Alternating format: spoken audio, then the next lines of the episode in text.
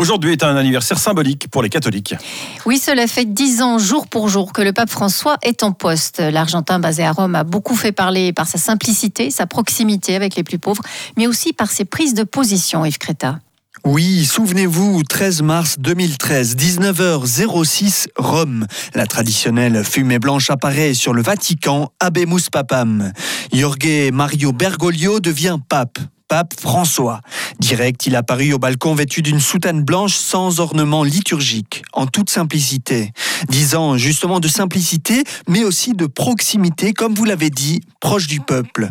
Un des Valaisans qui le connaît le mieux, c'est l'évêque du diocèse de Sion, Jean-Marie Lové. Il l'a rencontré plusieurs fois et éprouve une certaine affection pour le Saint-Père, comme il est appelé chez les catholiques. Je trouve qu'il a une, une ligne assez claire, assez nette.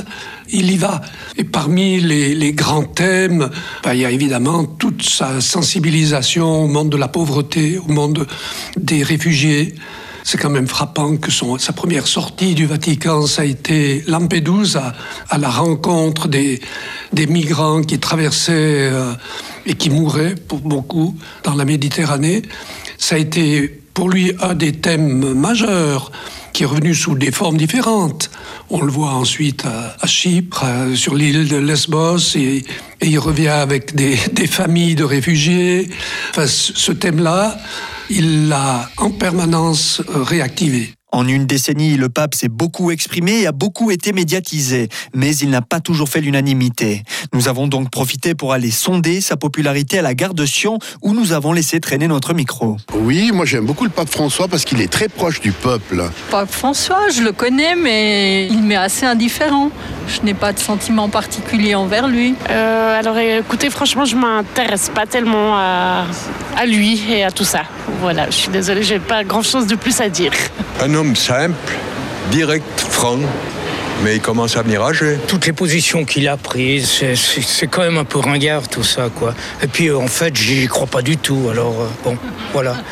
Mais donc, vous êtes un peu plus déçu qu'indifférent Ou bien pas forcément? Non, non, je m'en fous. Un homme qui a beaucoup de patience, beaucoup d'amour pour les pauvres. Je crois qu'il a su rassembler tous les peuples. S'il était ici à Sion, à côté de vous, qu'est-ce que vous aimeriez lui dire? Je sais pas. Allez boire un verre avec lui Peut-être. Ouais, je serais, je serais un petit peu intimidée. Et contrairement aux évêques qui sont tenus de démissionner à l'âge de 75 ans, le pape peut et souhaite continuer sa mission de chef des catholiques jusqu'à la fin de sa vie. Et précisons encore que Jean-Marie Levet arrivera lui aussi à ses 10 ans comme évêque du diocèse de Sion en 2024. Il avait été ordonné en 2014 et c'était par le pape François.